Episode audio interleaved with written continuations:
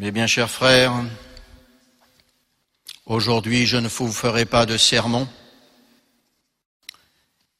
mais je vous ferai simplement une exposition d'une situation afin de vous aider dans votre réflexion comme je dois le faire moi-même. Comme la majorité d'entre vous le savent, cette semaine, il y aura des signatures qui auront lieu à Rome pour reconnaître la fraternité sacerdotale Saint-Pidis et lui donner une prélature personnelle, c'est-à-dire que nous dépendrons directement du pape.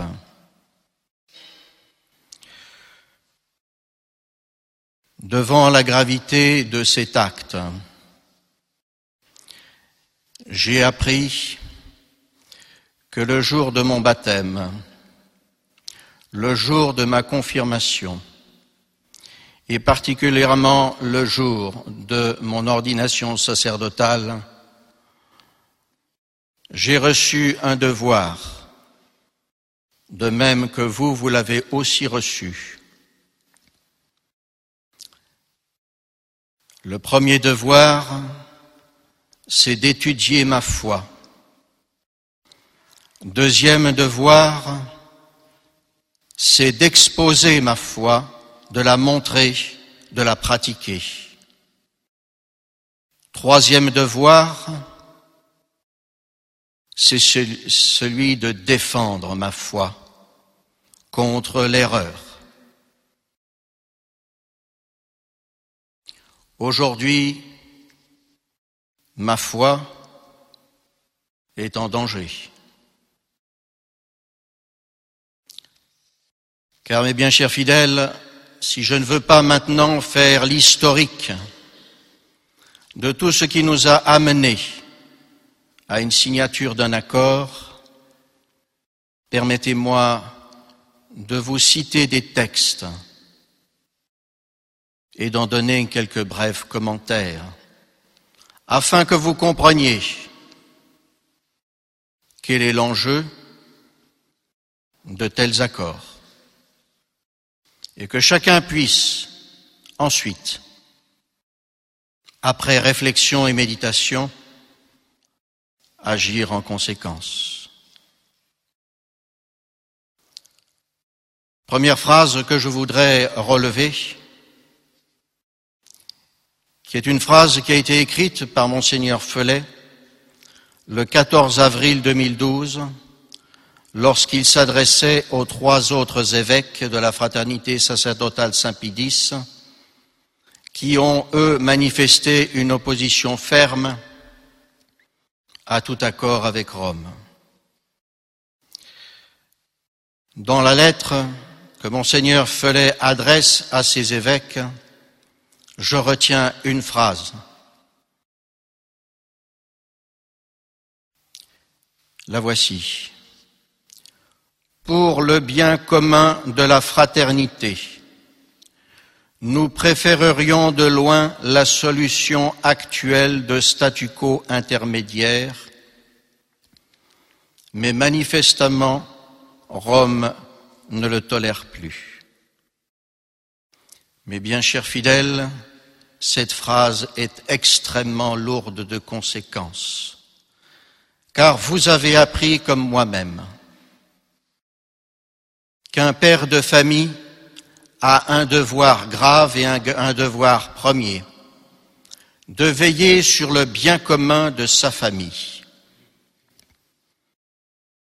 Un chef d'entreprise a un devoir grave et un devoir premier de veiller sur le bien commun de son entreprise et également pour un supérieur d'une communauté religieuse. Mais ici, je lis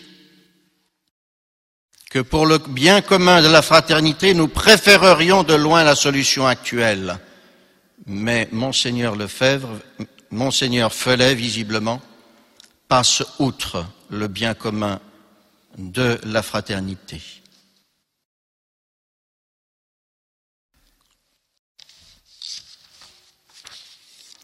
On peut légitimement se poser la question, mais si monseigneur Felet agite ainsi, il y a peut-être un changement favorable du côté de Rome. Et à ce moment-là, effectivement, il serait bon et opportun de se rapprocher tant soit peu du pape.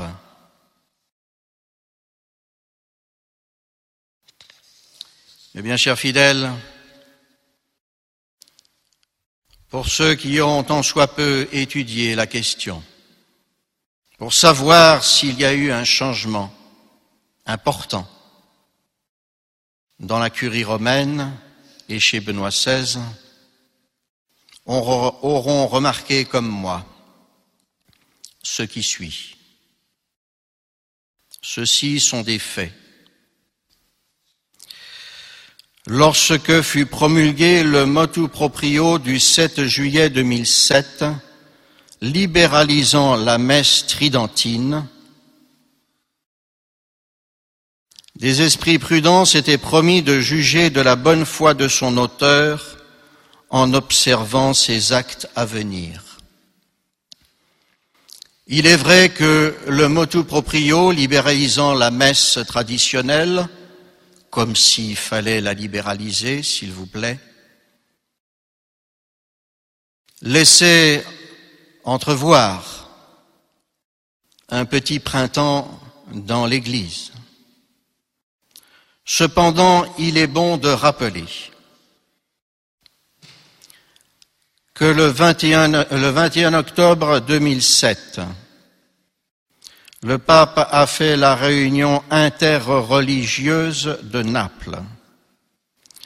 En 2008, au mois d'avril, il a visité la synagogue de New York. Comme vous le savez, ce n'était pas pour voir l'architecture, mais pour bien d'autres choses graves. En 2008, il y a les JMJ de Sydney avec sa liturgie inculturée et ses rituels païens qui ont été introduits dans ces JMJ de Sydney en la présence du Saint-Père. En 2009, mois de mai 2009, le Saint-Père a fait la visite de la mosquée du dôme de Jérusalem. Et là, ce n'était pas pour admirer non plus l'architecture, mais pour y prier. En 2009, toujours, le même jour, il y a eu le rituel juif au mur des lamentations qui n'est pratiqué que par les juifs seuls. Mais là, il a été pratiqué par Benoît XVI. En 2010, janvier 2010, il y a eu la visite à la synagogue de Rome.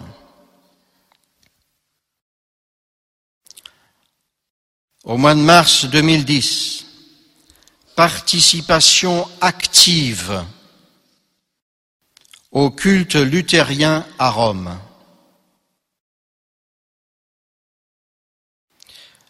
Au mois de mai 2011, béatification de Jean-Paul II. Et au mois d'octobre 2011, réitération du scandale d'Assise,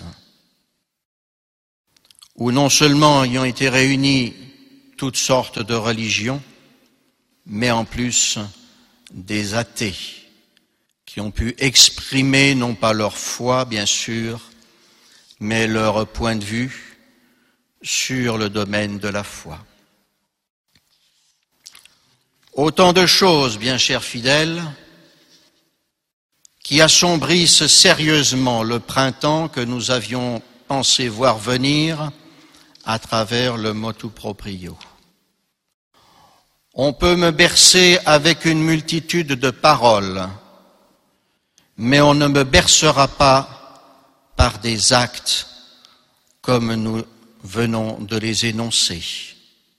Ces actes sont extrêmement graves devant Dieu, car ils pêchent essentiellement contre le premier commandement, mais également ils pêchent parce que par ces actes, comme disait monseigneur Lefebvre, il a continué de découronner notre Seigneur Jésus-Christ.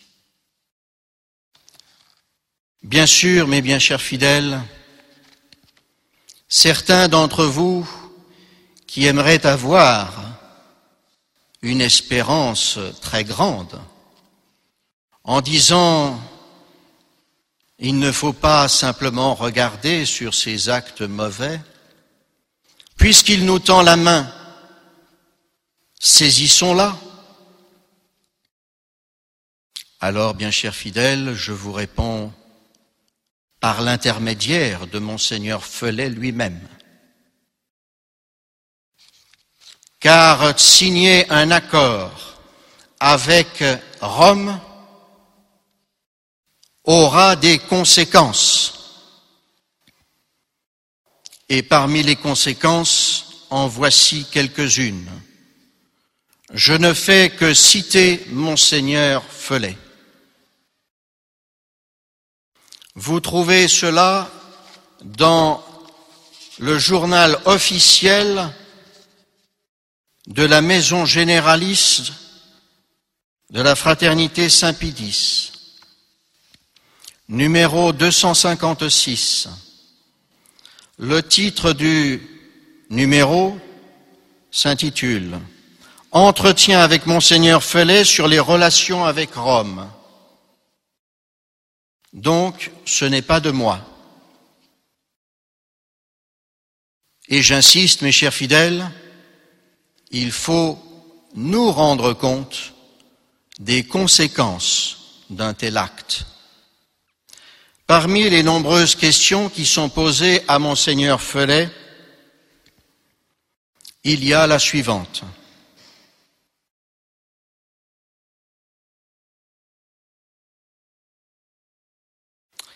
Une prélature personnelle est la structure canonique que vous avez indiquée dans de récentes déclarations.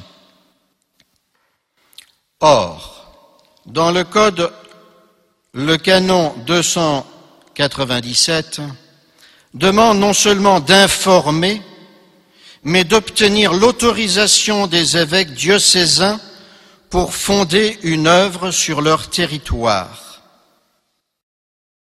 S'il est clair que toute reconnaissance canonique préservera notre apostolat en son état actuel, êtes-vous disposé à accepter que les œuvres à venir ne soient possibles qu'avec la permission de l'évêque dans le, diocèse où la fraternité Saint-Pédis n'est pas actuellement présente?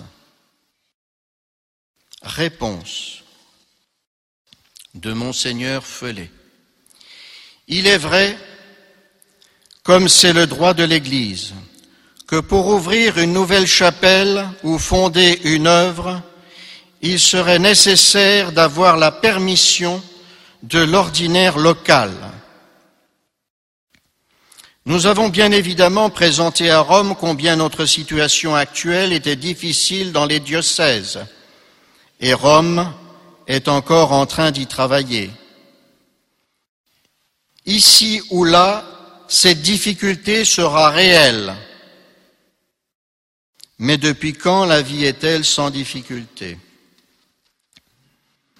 Donc mettons-nous bien à l'esprit, mes chers fidèles, qu'à partir de la signature, toute chapelle, toute action particulière dans un diocèse devra avoir l'autorisation, l'aval de l'évêque du lieu. Mieux encore, ou pire encore, Question à Monseigneur Felet.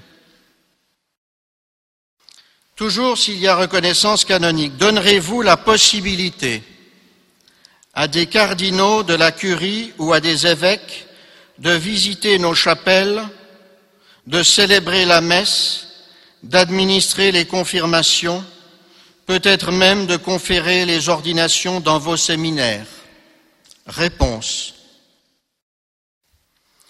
Les évêques favorables à la tradition, j'aimerais bien en connaître, les conservateurs vont se rapprocher. Il y a tout un développement à prévoir sans en connaître les détails particuliers. On avance dans le flou, mais on avance. Et il y aura aussi certaines difficultés, ce qui est tout à fait normal.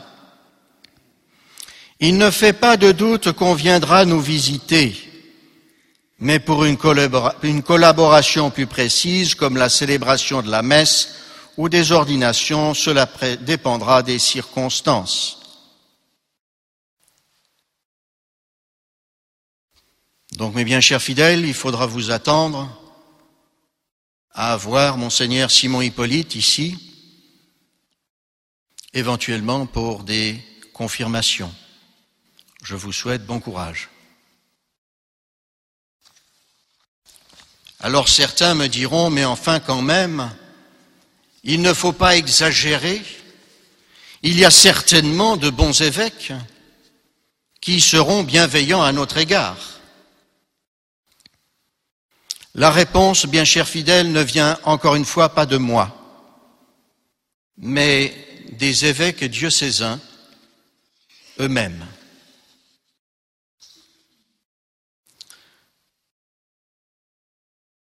Au sujet de cette intégration de la fraternité sacerdotale Saint-Pédis dans les diocèses, Voilà ce que pensent les évêques de France.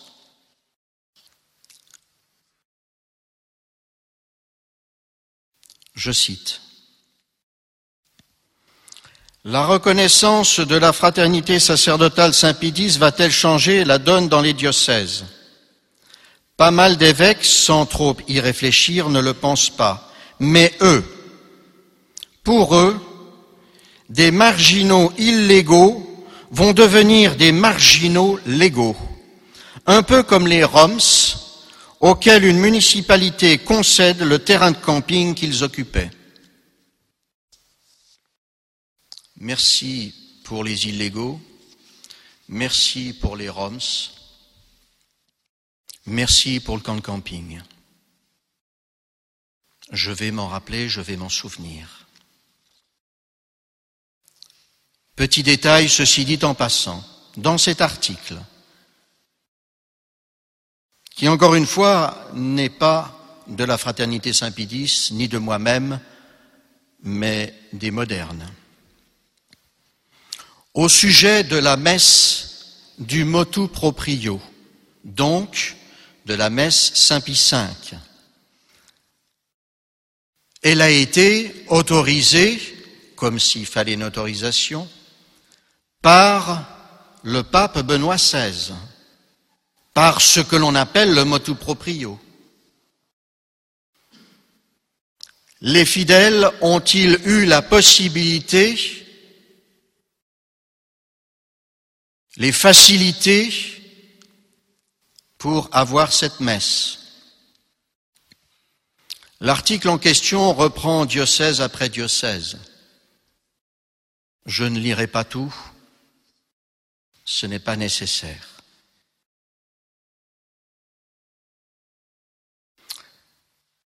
Dans le domaine de Poissy et à Mantes, l'application du, texte de, de Benoît XVI est bloquée. À Paris, Monseigneur 23 n'accorde pas la messe à Saint-Étienne-du-Mont, 5e arrondissement, malgré une forte demande locale. Au diocèse de Vannes, à Lorient, Monseigneur Centaine ne se soucie pas non plus des demandes de l'application du motu proprio. À Reims,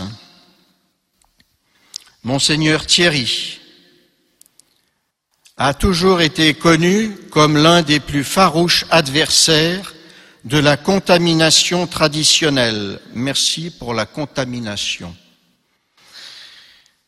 La contamination traditionnelle du, clergé diocésain. Il n'accorde pas la messe hebdomadaire dans sa ville épiscopale. Ici, dans le diocèse de Clermont, Monseigneur Simon Hippolyte a dit au père Chabria, malheureusement décédé, je tiens ça directement de l'abbé Chabria. La messe traditionnelle en Auvergne aura encore lieu de citer aussi longtemps que la fraternité sacerdotale Saint-Pédis sera présente sur notre territoire. Dès qu'elle aura disparu, Randol et les Capucins n'auront plus le droit de célébrer cette messe.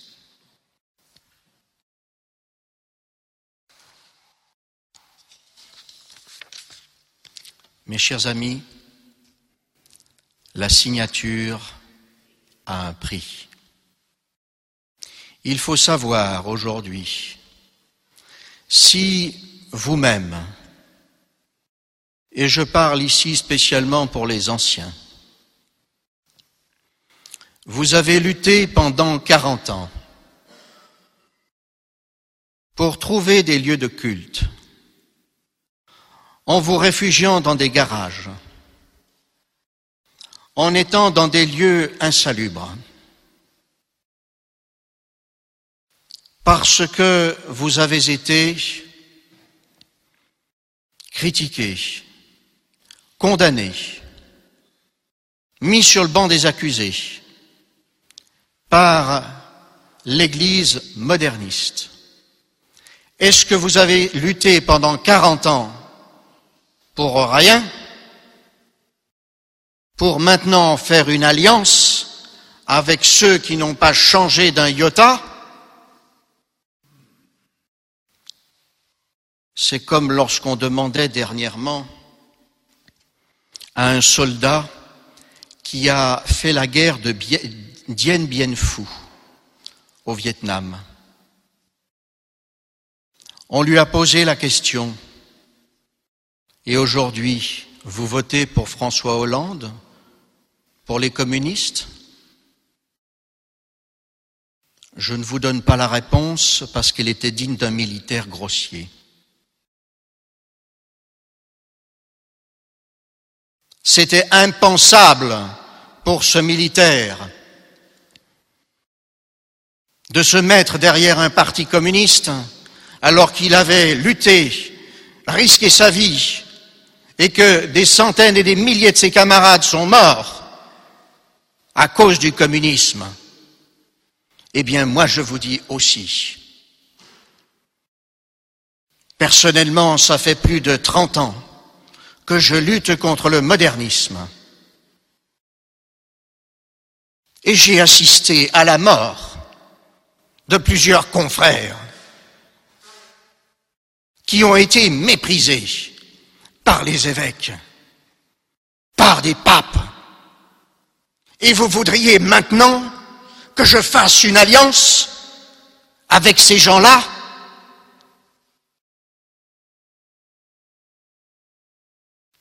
Libre à vous ou à certains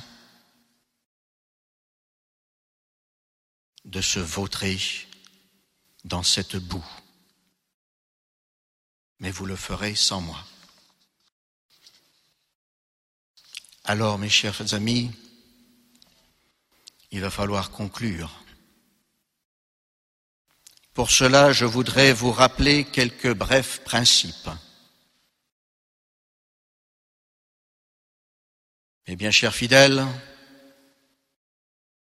vous pouvez être pour ou contre les accords. Mais il y a une chose que vous et moi, nous devons faire, c'est réfléchir sur les principes de foi. Tout d'abord, permettez-moi de vous rappeler ce que disait le Père Bariel, directeur spirituel à Écône, confesseur de Monseigneur Lefebvre, qui a été un homme de foi et qui a donné une impulsion merveilleuse, providentielle, à la fraternité sacerdotale Saint-Pédis en lui donnant les exercices spirituels de Saint Ignace. Voilà ce qu'il écrivait en 1982. J'ai tenu à écrire ceci pour servir à tous de leçon.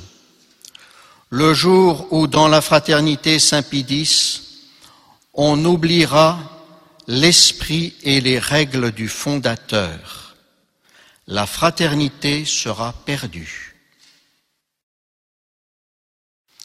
Plus que cela, dès maintenant tous ceux de nos frères qui se sont permis de juger et bientôt de condamner le fondateur et ses principes, n'ont pas tardé à quitter la fraternité, l'enseignement traditionnel de l'Église et la messe instituée par notre Seigneur Jésus-Christ. Mes frères, il n'y a jamais eu d'exception à ce que ce Père a écrit. Tous ceux, sans exception, qui ont critiqué monseigneur Lefebvre et qui se sont alliés avec Rome, tous, sans exception, ont dû avaler le Concile Vatican II et ses erreurs, ainsi que la nouvelle messe. Quel est donc l'esprit du fondateur? N'oubliez jamais, mes bien chers fidèles, et c'est ce que me disait si souvent le Père Bariel, Monseigneur Lefebvre a reçu les grâces de la fondation de la fraternité. Tous les autres membres n'ont pas cette grâce. Ils ont la grâce de poursuivre l'œuvre de monseigneur Lefebvre.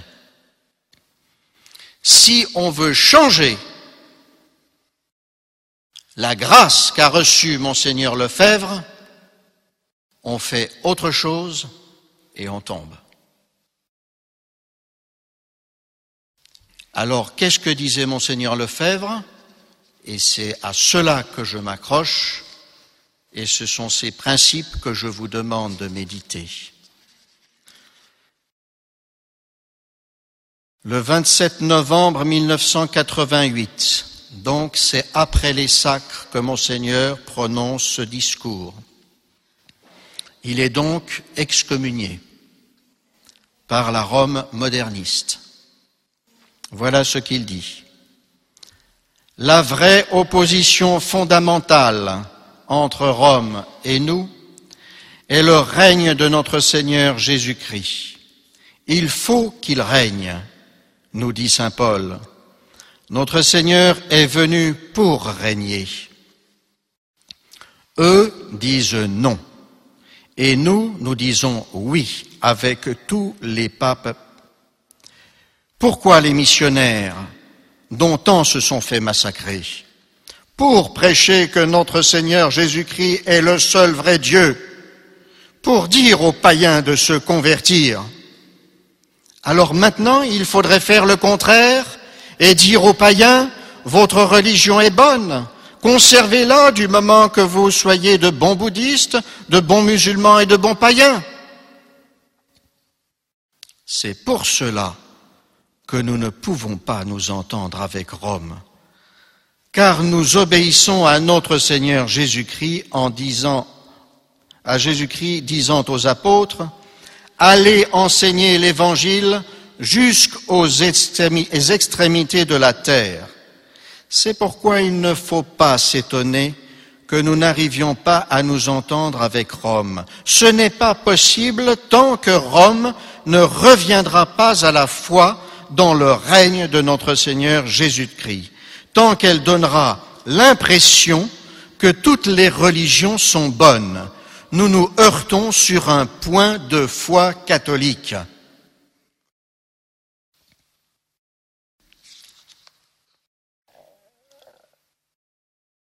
Quelques mois plus tard, mais toujours en 1988, Monseigneur disait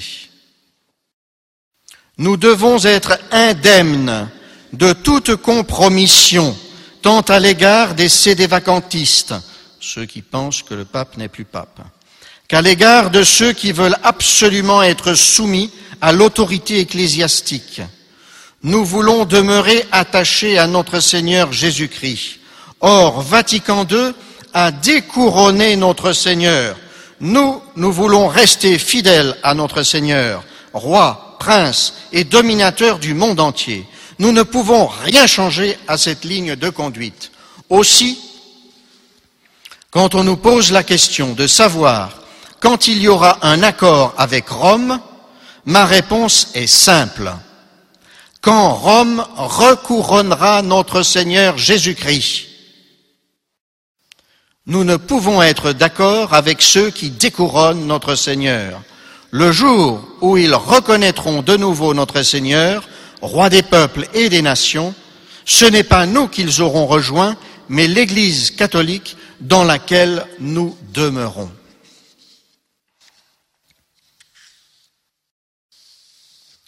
Voilà, mes chers fidèles, ce que moi je peux signer aujourd'hui le jour de mon ordination sacerdotale, j'ai signé le serment anti-moderniste. Cela veut dire que j'ai signé pour combattre cette erreur qui est l'égout collecteur de toutes les hérésies selon l'expression de Saint Pidis.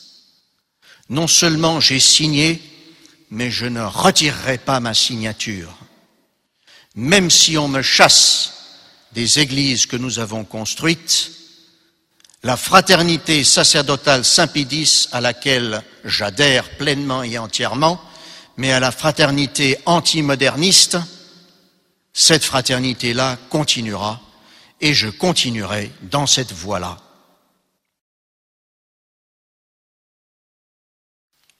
Ce sera durant ma vie jusqu'à la mort.